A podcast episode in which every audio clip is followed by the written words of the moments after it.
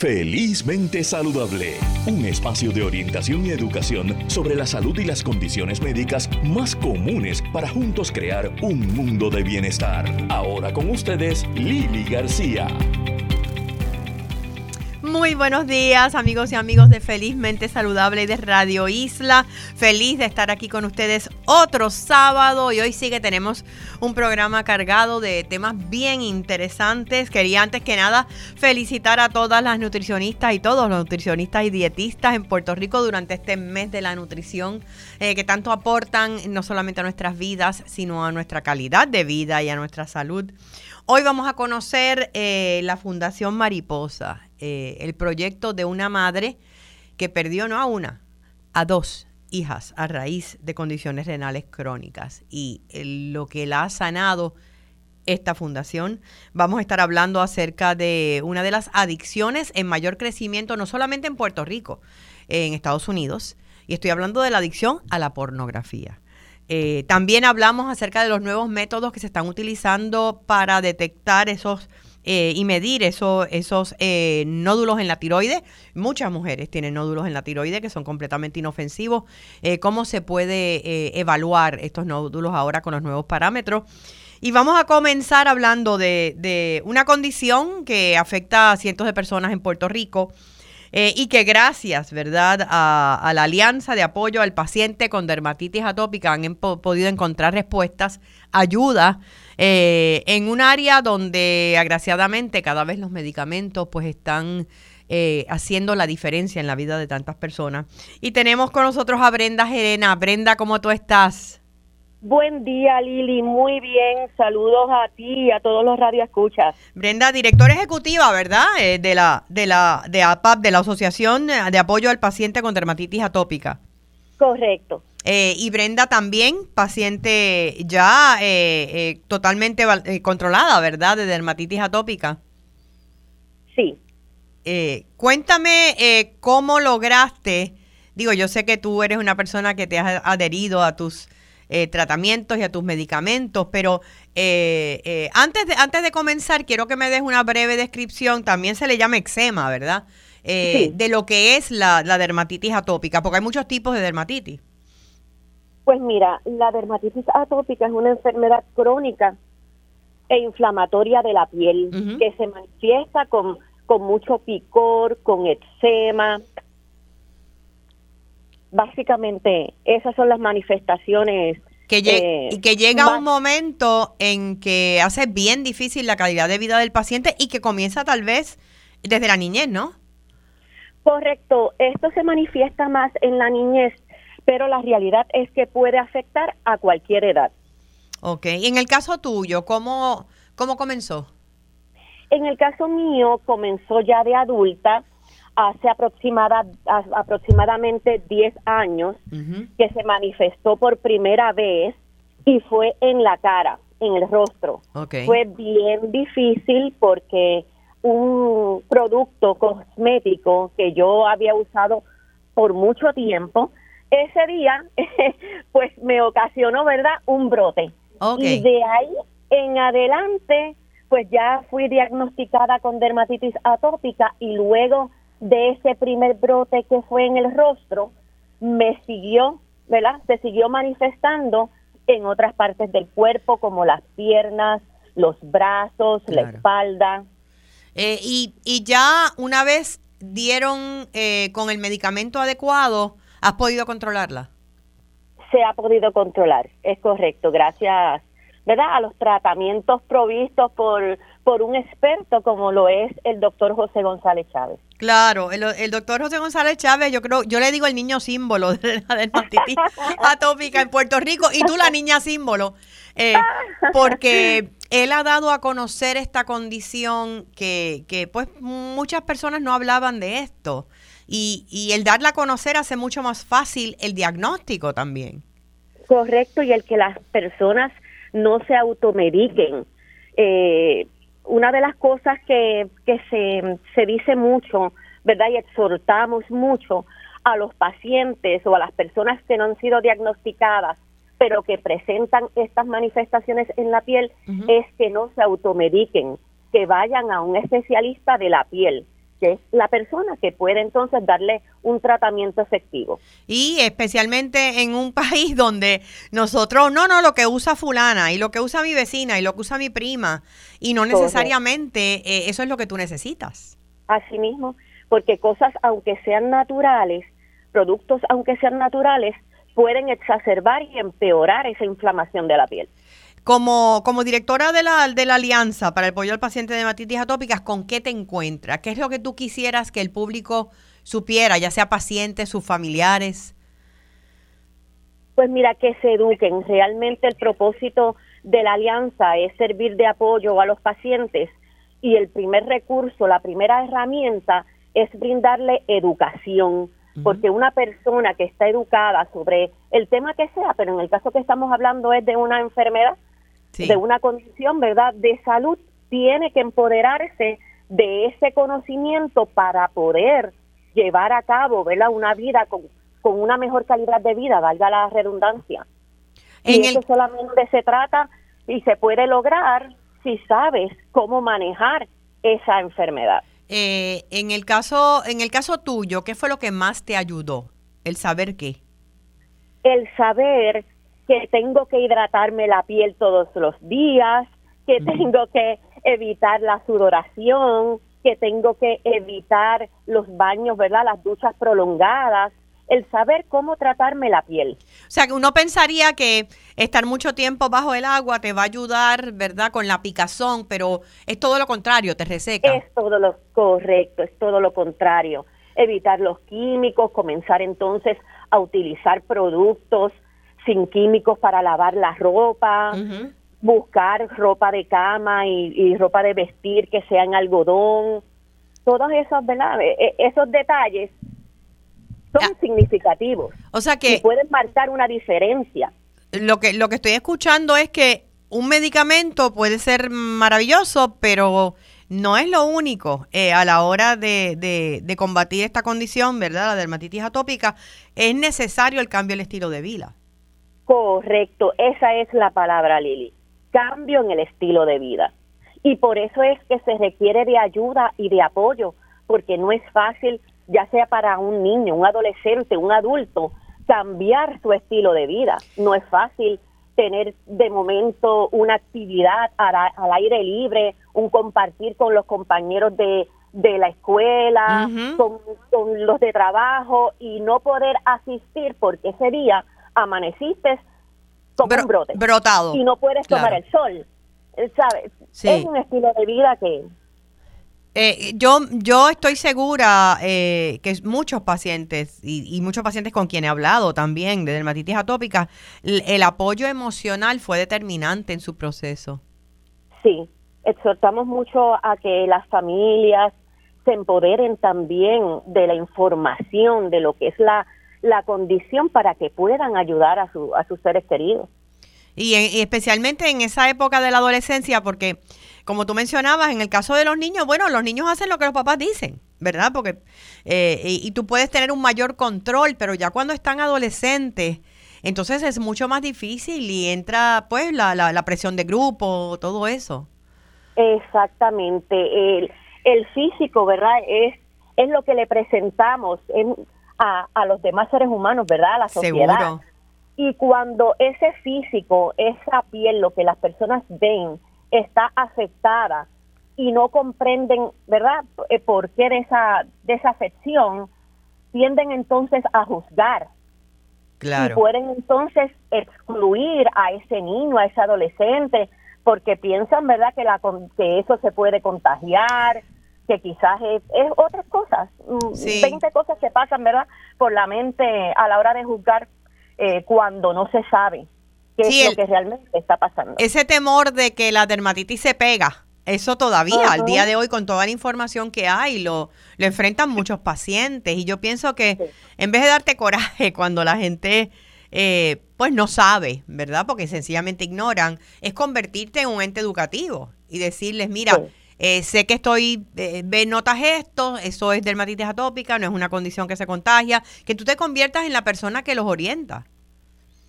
Sí, la, la lucha de la Alianza de Apoyo al Paciente con Dermatitis Atópica es precisamente esa, educar, educar a la comunidad en general en el tema de la dermatitis para que puedan identificar que necesitan ayuda ellos mismos que no tienen verdad ningún diagnóstico y están presentando esas características, esas manifestaciones y, eh, y, poder identificar, ah, pues mira, lo que le está pasando a mi hijo puede ser esto, lo que le está pasando a mi mamá, lo que le está pasando a mi esposa, a mi esposo, a mi pareja.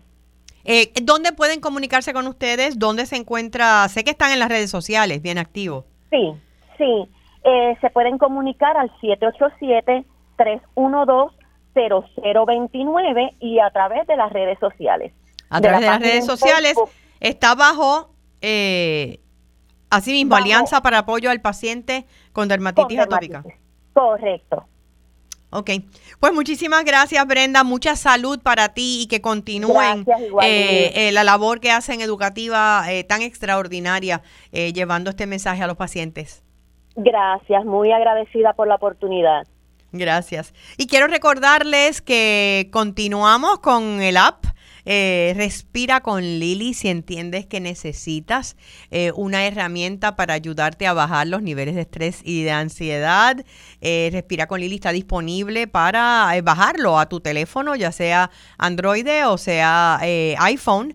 Lo puedes buscar en, en App Store si es un iPhone o en Google Play si es un Android, allí tienes, acabamos de subir nuevas meditaciones con diferentes propósitos. Son meditaciones cortas todas, que puedes escucharlas en cualquier momento y en cualquier lugar. Y también un segmento que se llama Herramientas en mi voz, que son eh, mis columnas grabadas por mí, son como mini podcast. Así que búscala, eh, te invito a que la pruebes, a ver si te gusta y si te gusta te quedas con ella y puedes respirar conmigo un poquito más. Bueno, en Puerto Rico tenemos una incidencia enorme de personas con, eh, con problemas eh, de tiroides. Con condiciones de tiroides y muchas de estas son sencillamente nódulos en la tiroide que son completamente benignos y gracias a la ciencia pues cada vez hay nuevos parámetros, nuevas alternativas para descubrirlos y para diagnosticar qué es lo que puede haber allí. Tenemos con nosotros a la patóloga doctora Wilma Virella. Wilma, muy buenos días. Buenos días. Buenos días. Eh, ¿Cómo estamos en términos hoy eh, en comparación con hace 10, 15 años de lo que es el diagnóstico y detección de estos nódulos de tiroides? Pues mira, hemos mejorado mucho desde que yo era residente allá en el siglo pasado hasta ahora. bueno, la verdad es... Ayer, ayer. Desde ayer, exacto. Eh, el primer cambio positivo que hubo, por supuesto, fue empezar a hacer las biopsias usando la guía sonográfica, porque así nosotros estamos seguros de que estamos viendo un nódulo verdadero y no solamente un bump, y estamos viendo que la aguja está dentro. Más allá de esto, empezamos a decir, bueno, ¿cómo se ven estos nódulos en, en la sonografía? Se ven oscuros, se ven claros, tienen líquido, tienen bordes regulares, y empezamos a estudiar estas otras características y asignarles eh, una gradación cosa de que esto también nos ayuda a decidir qué nódulo en realidad merece la pena biopsiar y qué nódulo eh, se puede seguir por un tiempito más. Antes de eh, entrar en, en, esa gradación y qué es lo que lleva, porque algunas personas dicen, espérate, pero es que a mi amiga le tuvieron que sacar unos nódulos, a mí no, etcétera. Eh, es, ¿Los nódulos en la tiroide se sienten o, o no? Usualmente no se sienten, dependen del tamaño. Hay personas que tienen nódulos pequeños, malignos y no se dan cuenta y los ven por casualidad, a veces hasta buscando otras cosas, ¿verdad? En otros estudios. otros estudios. y hay nódulos agrandados, particularmente en el lado izquierdo, que es por donde usualmente pasa el esófago, que hasta molestan un poco, hacen que moleste un poco el tragar, porque el nódulo está apretando el esófago pero no todo el mundo lo siente. No todo el mundo lo siente. O sea que si va a hacerse una prueba, ¿verdad? Eh, eh, que sería en este caso una biopsia, ¿no? Eh, es porque lo detectan a través de otra prueba, como dices, o que hay unos síntomas de cambios hormonales. Eso es así.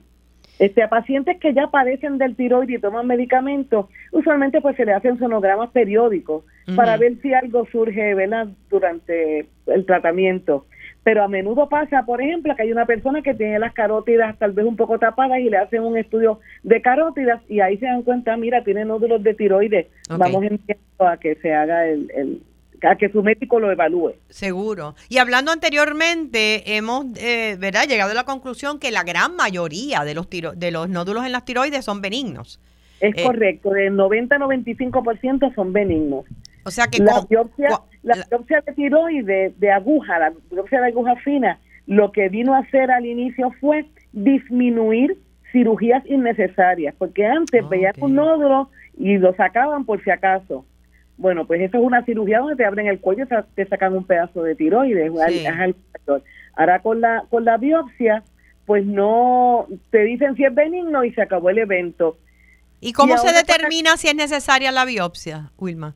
Pues la, se determina, ¿verdad? Por una serie de, requisitos que uno más o menos evalúa. Mirando el nódulo.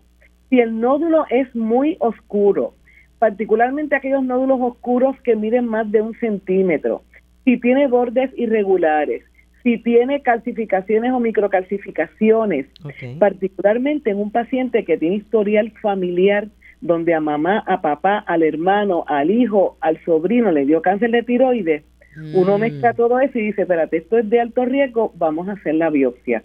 Y eso, y eso lo, lo usualmente es el endocrinólogo o el internista o muchas veces para las mujeres el ginecólogo, el evalúa, decide y envía entonces el, el paciente para que se haga la, la biopsia. Vamos a hablar entonces de una vez sí se hace la biopsia y sí se encuentra que hay un nódulo. Entonces, ¿cómo son estas gradaciones? Ok, eh, lo primero, lo primeras gradaciones que, que, que se hacen no las hace el patólogo, las hace el radiólogo. Y es una gradación que empezó relativamente reciente, ¿verdad? En el 2009 y han ido cambiando y mejorándose como es todo en la ciencia. Claro. Que a medida que uno tiene más data, pues uno afina y, y mejora las cosas. Se hizo una gradación que le llaman el TIRAD eh, para decidir eh, si, uno, si, si un nódulo tiene características benignas o malignas. Y uno suma varias cosas. Se le da puntuación por el color, si es muy oscuro o es más claro, se le da puntuación por los bordes, si son regulares o irregulares, se le da puntuación por si tiene calcificaciones, este, o sea, se, se le da por varias eh, características y de ahí se dice si es TIRAD 1, por ejemplo, que es un tiroide normal que no tiene nada, un TIRAD 2, que es un nódulo que se ve benigno, que se entiende que tiene 0% de malignidad, aunque 0% eso, ¿verdad? La, la certeza absoluta la tiene Dios en el cielo. Seguro. Pero, pero, los TAIDAS 3, que son probablemente benignos con menos de un 5%, TAIDAS 4, A, y C, 5 y 6. Los 6 es que, que, son, que, tienen que ser cáncer. Que tiene que ser cáncer. Exacto. Una vez yo tengo estos TAIRAT, entonces voy al tamaño y digo, bueno, pues si esto es un TAIRAT 3 que tiene un nódulo de menos de, de 5 eh, por ciento, y, y es mide menos de 1.5 centímetros, lo sigo y no me preocupo. Ok.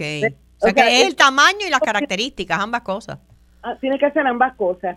Ahora, una vez dicho esto, que estoy viendo las características sonográficas y después esto lo voy a ver contra el tamaño del, del nódulo, pues como, estamos, como estos son eh, medidas que se están desarrollando y las estamos estudiando, bastante a menudo a mí me envía el, el endocrinólogo o el internista pacientes que según estas guías estrictas no tienen eh, en realidad que hacerse la biopsia, pero se la quieren hacer por alguna razón, por algún susto, por algún, ¿verdad? O por pensar, esta gradación todavía no es perfecta y yo quiero jugármela lo más a la segura posible. Y eso se da y entonces pues pues proceden a la, a la biopsia. Procedemos a la biopsia y al principio yo decía, pero ¿por qué me los están enviando? Hasta que entendí una cosa, ¿verdad? Que, que en realidad la, la biopsia de aguja fina tiene muy poco riesgo. No es como que digo, esto no tiene mucho riesgo, pero ábrele el cuello y saca el tiroide. No, eso no es lo que está pasando. no, no. Una, es una, una biopsia que tiene muy poco riesgo de, de, que le pase algo malo al paciente, lo más que le puede pasar, que ha pasado una que otra vez, ¿verdad? A todo el mundo nos pasa, que el paciente pueda tener una hemorragia eh, en el área de la biopsia Seguro. de hielo y se reabsorbe y no pasó nada. Claro. El paciente se levanta y usualmente se puede ir a trabajar y vive su vida normal, este, tampoco se levanta de la camilla. Por lo tanto, viendo esto, eh, yo veo esas biopsias que nosotros a veces hacemos que, que, que yo digo, no, no estoy siguiendo exactamente los TIDAT, no estoy siguiendo exactamente la guía, pero le estoy añadiendo información porque esta, esa eventualmente se usa para decidir, ah, mira, los TIDAT hay que cambiarlos, los TIDAT están bien, whatever, y el paciente en realidad no sufre eh, eh, daño ¿verdad? significativo. Seguro, o sea, es mínimamente invasiva. Hay que invadir, obviamente, porque es una aguja, pero... Y es una aguja fina, que no, se, no lleva ni anestesia. Se le pone un spray frío en el área para dormir la piel, pero la aguja de la anestesia es más gruesa que la que se usa para hacer la biopsia. Claro. Y entonces... Una vacuna, como sacarse sangre del brazo. sí. sí, sí, efectivamente entonces la biopsia resulta en un nódulo canceroso, entonces se procede con alternativas de tratamiento. Exacto, que usualmente son eh, quirúrgicas, sacar el, nódulo. Sacar, sacar, el nódulo, no necesariamente la tiroides. No, depende del tamaño o te sacan la mitad del tiroide en donde esté ese nódulo. O sea, si es lado derecho, pues una right hemifaroidectomy este, no se saca usualmente el nódulo nada más. Si es un cáncer, se saca el, lóbulo completo. Y se ah. sigue. Si el nódulo es más grande, pues se puede sacar, se, sacan ambos. A veces inclusive el paciente le da ansiedad y dice, mire doctor, yo prefiero que me la saque todo y me dé sintroide. Y la verdad es que el, bienestar del paciente, mental del paciente, es también importante. Claro, la, la decisión finalmente es eh. del paciente. O sea que aquí estamos hablando, y ya para ir resumiendo, estamos hablando de, pues, será el médico primario, ginecólogo, endocrinólogo, pasa entonces a las recomendaciones, pasa a las pruebas, radiólogo, y de ahí entonces pasaría un patólogo en el caso de, de, una, de una biopsia. Es correcto. Así es que tenemos, tenemos las alternativas, están ahí. Exacto. Ahora, una vez pasa al patólogo y el patólogo, patólogo hace la, biopsia, pues ya tenemos otra gradación distinta que no tiene ya nada que ver con los TIRAS. Yo puedo decir esto es perfectamente normal o puedo decir, contra esto es atípico o esto es sospechoso para malignidad o esto es definitivamente maligno. En los sospechosos que tienen algunas características, alguna tipia que uno le ve, ya sea la arquitectura o ya sea en la célula, hay pruebas que se pueden hacer. Por ejemplo, yo repito la biopsia para que me dé citológicamente tal vez más información, pero hay unas pruebas moleculares que también se puede hacer en esa segunda biopsia. Estas pruebas moleculares lo que miden es cambios en el DNA, mutaciones en el DNA de esa célula que ya se sepa que están asociadas a casos que se pueden convertir en malignos y eso me ayuda a mí a decidir, ah, bueno, pues si eso me salió benigno y no tengo problema, dejo el nódulo ahí, aunque me salió atípico, pero si me sale que es positivo a esos cambios, claro. mejor lo saco antes de que se me convierta en cáncer. Sí, lo que, lo que ha hecho la, la, las pruebas genéticas es increíble. Eso es así, eso es así. Las pruebas moleculares todavía estamos en pañales porque eso lleva ¿verdad? relativamente poco tiempo. Sí. Pero ha ayudado un montón tanto en tiroides como en mama como en colon, en todo. En todo tipo de cáncer. Exacto. Eso es así. Pues gracias a la doctora Wilma Virella, como siempre, por arrojarnos luz a todos estos avances tecnológicos y saber que siempre hay opciones en cuanto a la tiroides se refiere. Gracias, Wilma. Seguro, a la orden siempre. Eh, vamos a hacer una pausa y regresamos en breve con más aquí en Felizmente Saludable por Radio Isla y presenta tu mejor. Seguimos con más en Felizmente Saludable. Ahora con ustedes, Lili García. De regreso a Felizmente Saludable con Lili por Radio Isla 1320 y Radio Isla.tv. Estamos aquí todos los sábados y cuando hablamos de adicciones generalmente pensamos en el alcohol, en las drogas, eh, el juego, ¿verdad?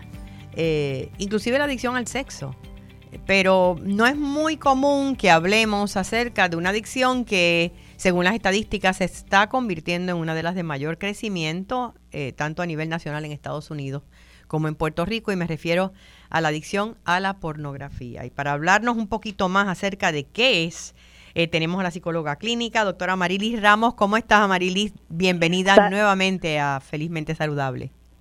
Saludos, buenos días a todos y todas. Gracias, Lili, todo bien.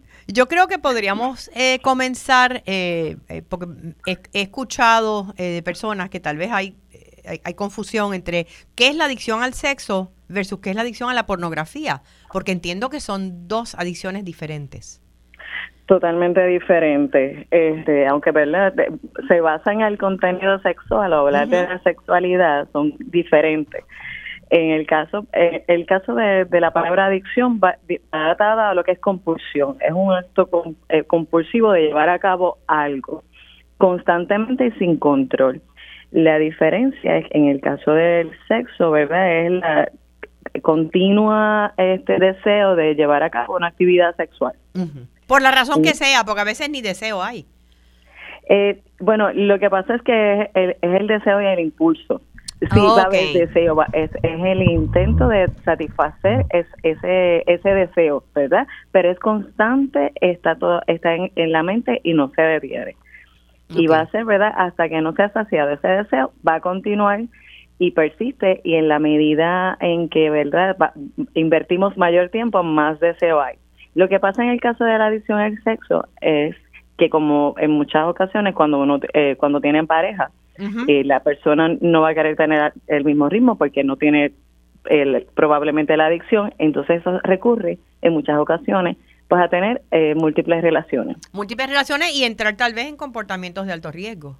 Definitivamente, porque cuando ya no sacian a lo mejor que tiene otras parejas, sino que también, pues, ¿verdad? Este va puede ir a centros de prostitución, no cuidarse o tener otros comportamientos sexuales que no tienen que ver necesariamente con, ¿verdad? Con un, con este con un caballero o una fémina, que podrían ser comportamientos como muy bien dice de riesgo, este definitivamente.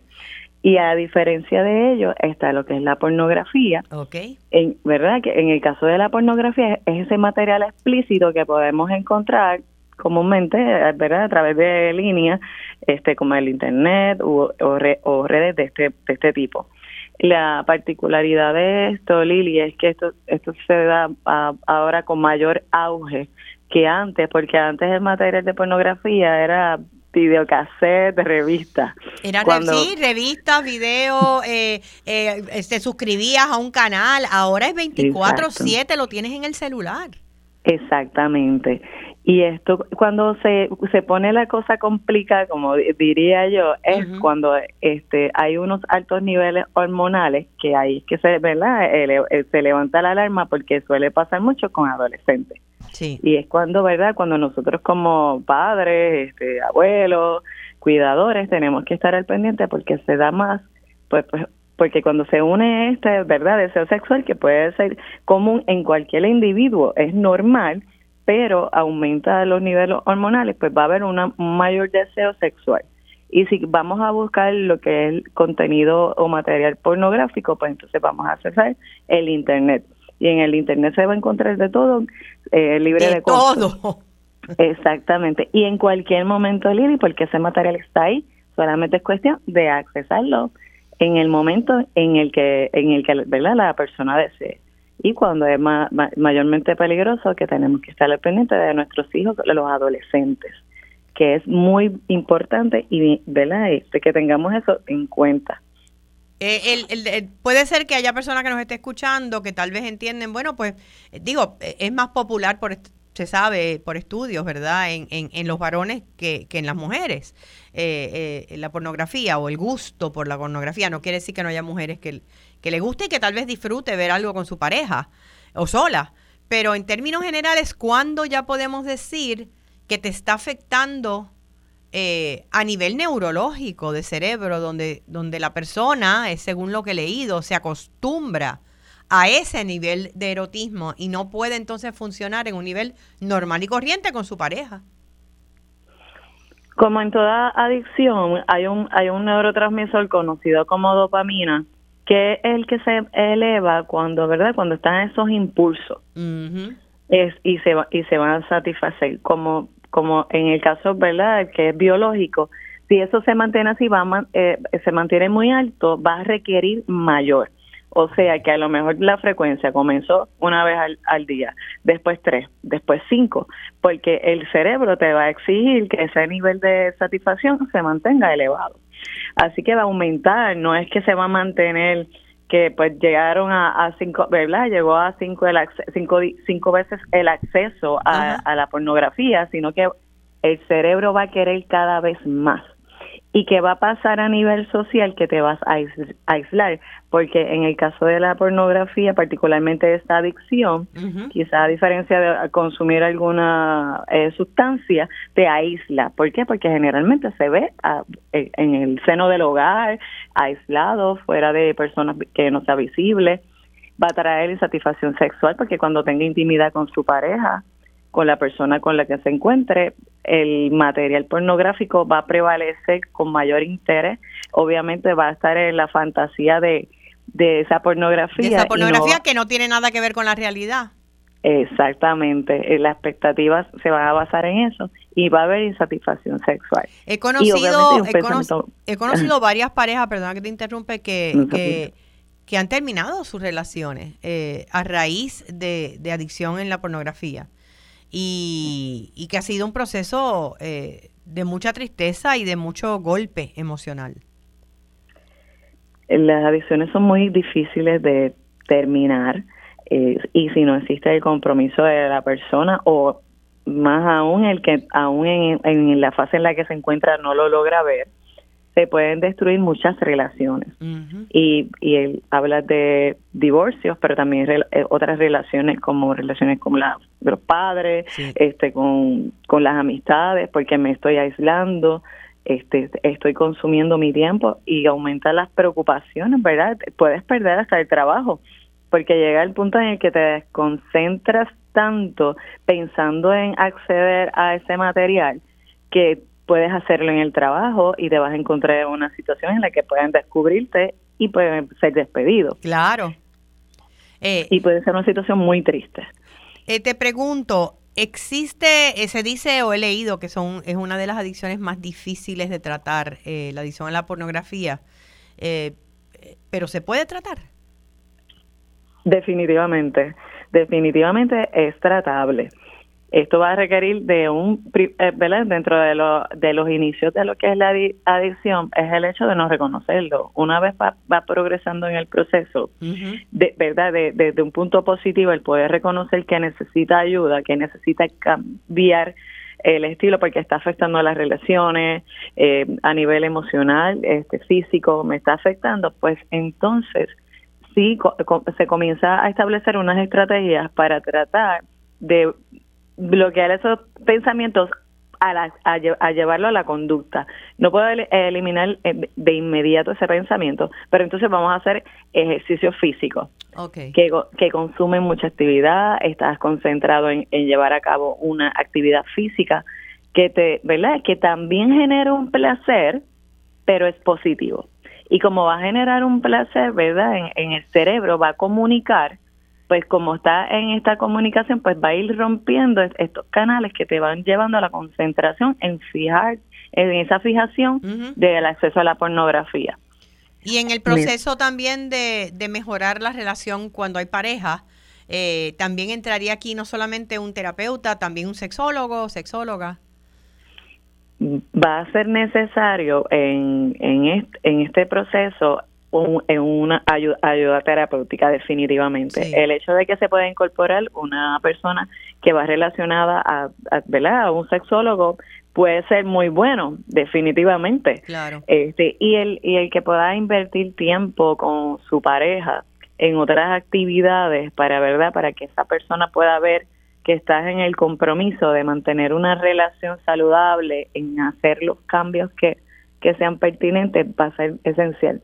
Y si la ayuda de la pareja está de Lili y su pareja está, ¿verdad?, en este compromiso para ayudar a esta persona, pues va a ser muy bueno y va a ser de mucho apoyo para, para esa persona. Eh, bueno, esta ayuda multifactorial es la que pues promueven ustedes en CEPI. Cuéntame un poquito del proyecto y cómo podemos accesarlos. Pues mira, nosotros somos un grupo de profesionales de la salud mental. Nos encontramos en Ponce, estamos en Humacao, San Juan y Bayamón. Trabajamos, ¿verdad? Trabajamos este problemas de adicción, pero a la misma vez cualquier situación, Lili, porque no necesariamente tenemos que estar en una situación como esa. A veces solamente tenemos una situación que resolver en nuestra vida, que es tomar una decisión, incluso hasta de empleo, y nos encontramos en la disyuntiva y queremos, ¿verdad?, consultar, estamos, estamos para, para eso. Eh, el, teléfono de, de CEPI y la y, eh, están en tienen en Santurce, pero hay otras localidades también, ¿no? Sí, en Ponce, Bayamón, Humacao. Estamos también localizados ahí. El número de, teléfono de nosotros es el 404-5933. También nos encuentran por las redes sociales, en Facebook e Instagram, que nos pueden buscar como Grupo CEPIPR y allí nos pueden encontrar y van a tener material de nosotros y nos pueden, ¿verdad? Se pueden comunicar con nosotros con gusto. Muchísimas gracias, la doctora Marilis Ramos. Hacemos énfasis en que si hay señales que te indican tú o tu pareja o alguien cercano a ti tiene una adicción a la pornografía, hay que trabajarla. Eh, como todas las adicciones, destruyen vidas y destruyen relaciones. Así es que eh, para eso está CEPI, están tantos profesionales de la salud en Puerto Rico que pueden ayudarlos. Muchísimas gracias. Gracias. Bueno, y continuando con Felizmente Saludable, este pasado jueves fue el Día Mundial del Riñón. Este mes de marzo también se conmemora el mes del riñón para crear conciencia acerca de las condiciones eh, crónicas del riñón y no tener que llegar, ¿verdad?, a lo que, lo que es llegar a una diálisis o llegar a un, a un trasplante de riñón. Eh, y yo quise, eh, ¿quién mejor nos puede hablar acerca de lo que es esta batalla? Y de lo que es la prevención que alguien que perdió no solo a una, sino a dos de sus hijas a raíz de condiciones de riñón y como muchos otros seres en Puerto Rico ha transformado su dolor en servicio a través de lo que conocemos hoy como la Fundación Mariposas Renales. Eh, la doctora Ana Maritza eh, Martínez, muy buenos días y gracias por estar con nosotros, Ana, acá en Felizmente Saludable. Gracias, muy buenos días. Eh, yo me imagino que muchas personas ahora mismo que nos están escuchando se están preguntando cómo esta mujer sigue de pie eh, y cómo esta mujer sigue dando eh, a otros cuando tiene que tener un dolor tan grande en el cuerpo y en esa alma y ese corazón roto. Cuéntanos, ¿cuánto tiempo llevas de tus pérdidas? Sí, muchas personas, tienes razón, eh, muchas personas se preguntan no solamente se preguntan cómo lo he hecho, sino por qué sigo trabajando para la población renal. Y, que me debo olvidar de eso. Y yo creo, por lo menos, de mi parte, no, no, veo otra forma de haber transformado este dolor que no sea en servir a los pacientes renales como fueron mis hijas. Eh, yo tuve dos hijas junto a mi esposo, Vladimir Vélez. Eh, que es el vicepresidente de la Fundación Mariposas Renales, y juntos hemos tratado de, de, transformar, como te digo, este, este dolor en, en esos servicios. Nosotros perdimos a nuestra hija, eh, Marí Vélez Martínez, fue la primera de las dos, es la menor, era la menor, y, y falleció el 13 de noviembre del 2013 ya hace nueve años con cuatro meses. ¿Qué condición tenía ella? Pues fíjate, Tani, desde los 14 años desarrolló lupus, lupus ah. sistémico eritematoso. Sí. Es importante esto porque las dos eh, fallecen por condiciones renales, pero las condiciones renales fueron, eh, llegaron a ellas de diferente manera. Ok. Sí, porque Diana, que era la mayor y que también llegó, eh, fallece por complicaciones con condiciones renales, eh, Yana era diabética, no tenía lupus. Okay. ¿Y, y, murió en qué año? Yana fallece el 21 de octubre del 2018. Sí, que fue poco, yo creo que más o menos poco tiempo después fue que nos conocimos, que nos vimos por primera vez. es una actividad precisamente de la Fundación del Riñón. De la Fundación del Riñón en un encuentro para pacientes donde estuvimos participando las dos. Sí. Eh, pues yo, en el caso de, de, lupus, eh, no siempre afecta el riñón a tal grado. ¿Qué pasó ahí? Pues fíjate, es que eh, a nosotros nos explicaron, y te digo que me, como fue una cosa tan inesperada, yo no sabía, yo, yo no había escuchado ni la palabra lupus, sinceramente. Claro. Este, Y cuando, cuando esto pasa, pues es que uno empieza a buscar información y, y como era sistémico, esto podía afectar cualquiera de sus órganos, cualquiera. Pero fue bien, eh, eh, usaban la palabra agresivo, fue bien agresivo en el sistema renal.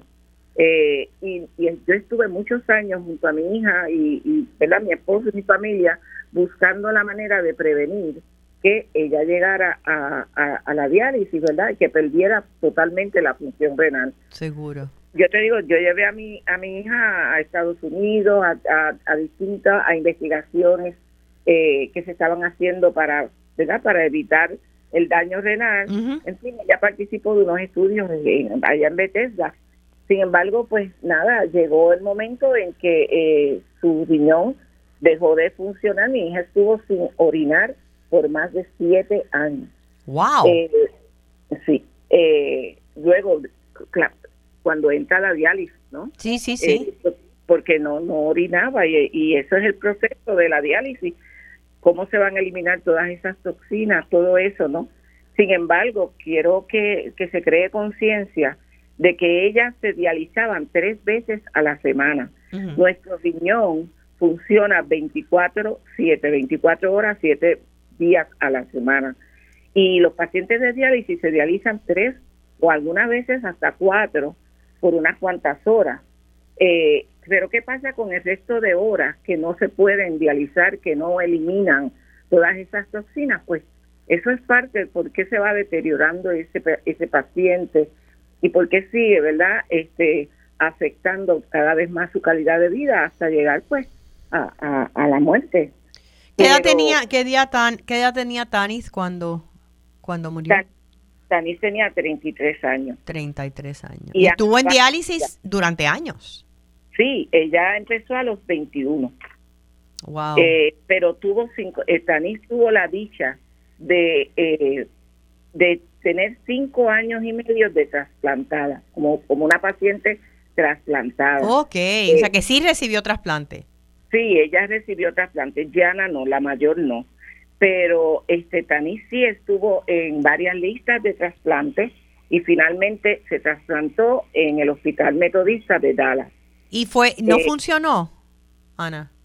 Sí, funcionó cinco años y medio de vida. Mira, y dicho y escrito por ella, Lili. Ella escribió, han sido años de vida plena, han sido años de tanta felicidad. Tanis logró terminar. Le faltaban dos escasos cursos para completar su maestría en este tecnología eh, asistida para asistir a personas con impedimentos de la Universidad Interamericana y, pero Tanis logró tener su propio negocio.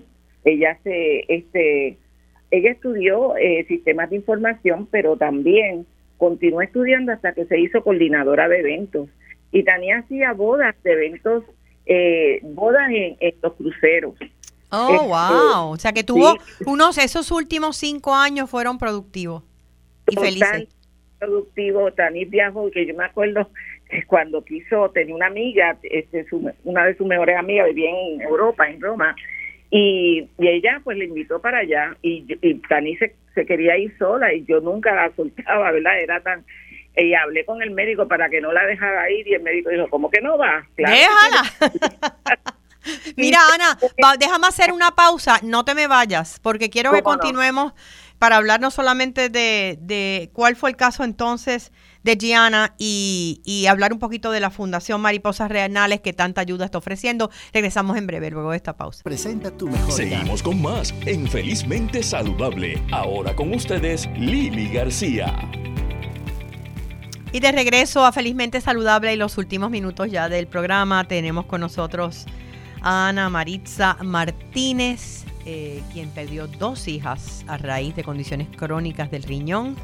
Eh, hoy es la fundadora de la Fundación Mariposas Renales en honor a sus hijas y están ofreciendo un servicio de excelencia a la población eh, de pacientes renales y trabajando en la prevención nos hablaste, eh, Ana, de la experiencia eh, con Tanis que muere a raíz de lupus. En el caso de Gianna, o sea, pasar por esto de nuevo, en una segunda ocasión.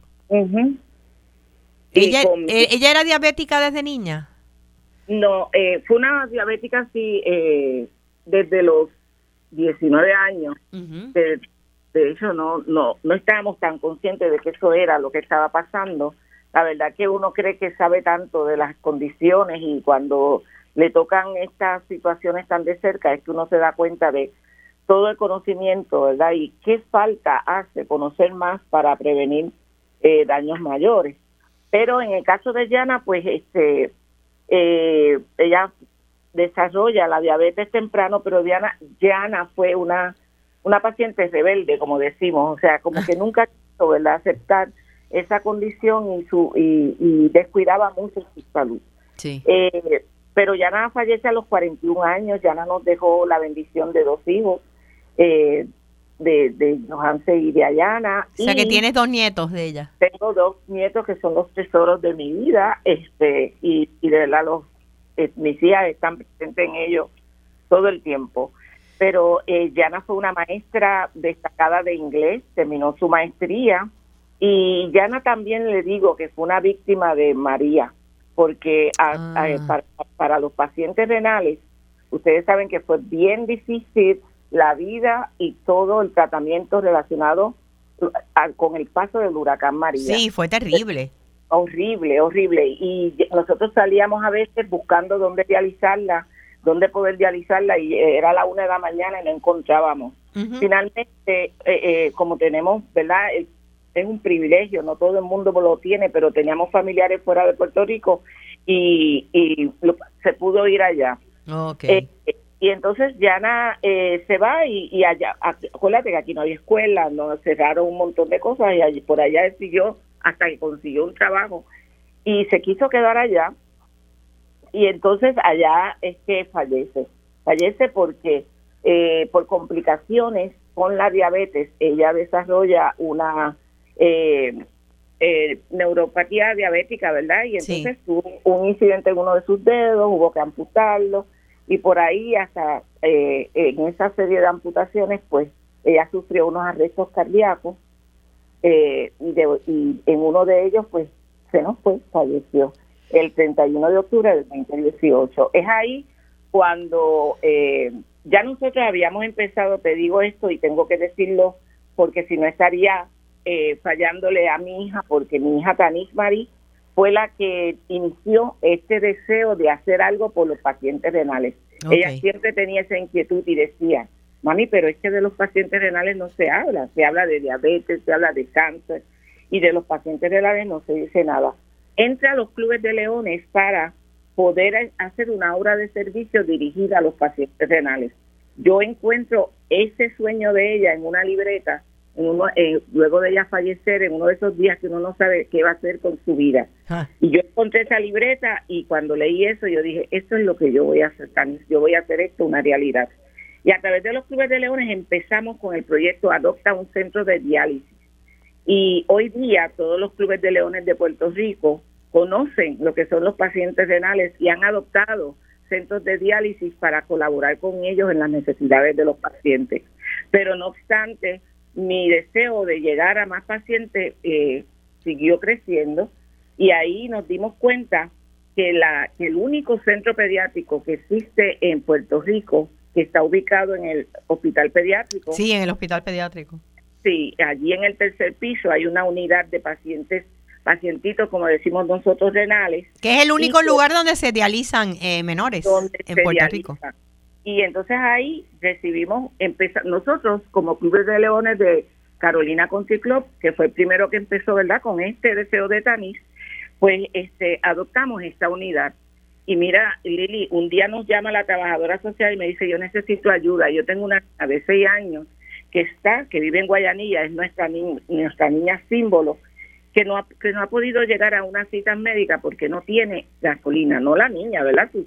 Padre, sí, sí, sí. Sus padres no tienen gasolina para llegar. Y yo dije, pero eso no es posible, o sea, no puede ser.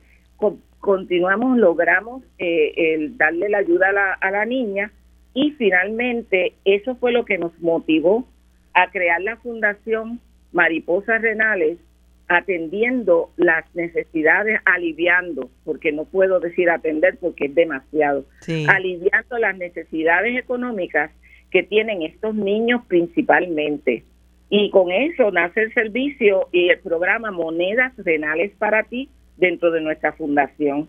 Y con Monedas Renales para ti le damos a, le empezamos a darle a estos pacientes que vienen de toda la isla, de Añasco, hasta de Vieques tenemos uno ahora mismo, de todas las edades, tenemos un niño que de dos años que se dializa.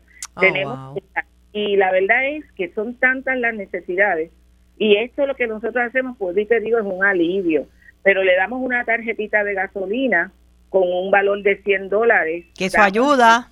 Eso ayuda. Yo quisiera que tuviera las caras de esos padres cuando reciben esto. Y estamos tratando de que eso sea por lo menos una vez al mes.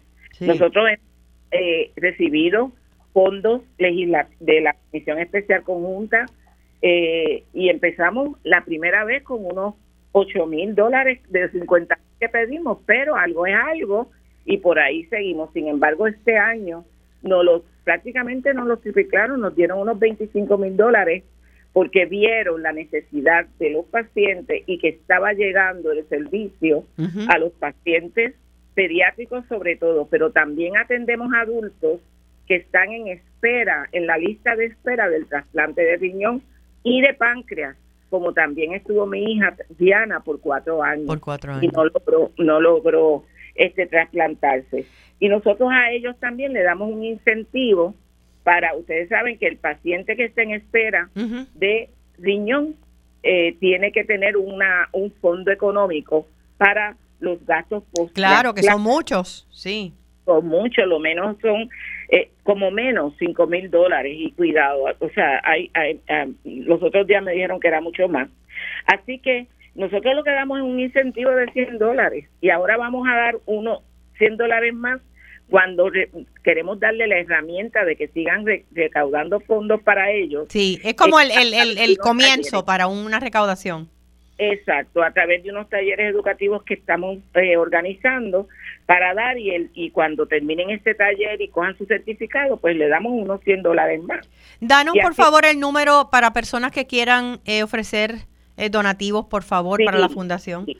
Para la fundación, el, donati el, el a través de ATH Móvil, buscan en donar Fundación Mariposas Renales y allí pueden donar. Es el teléfono 787-564-2254. Pero lo pueden encontrar en ATH Móvil bajo eh, donaciones eh, Fundación Mariposas.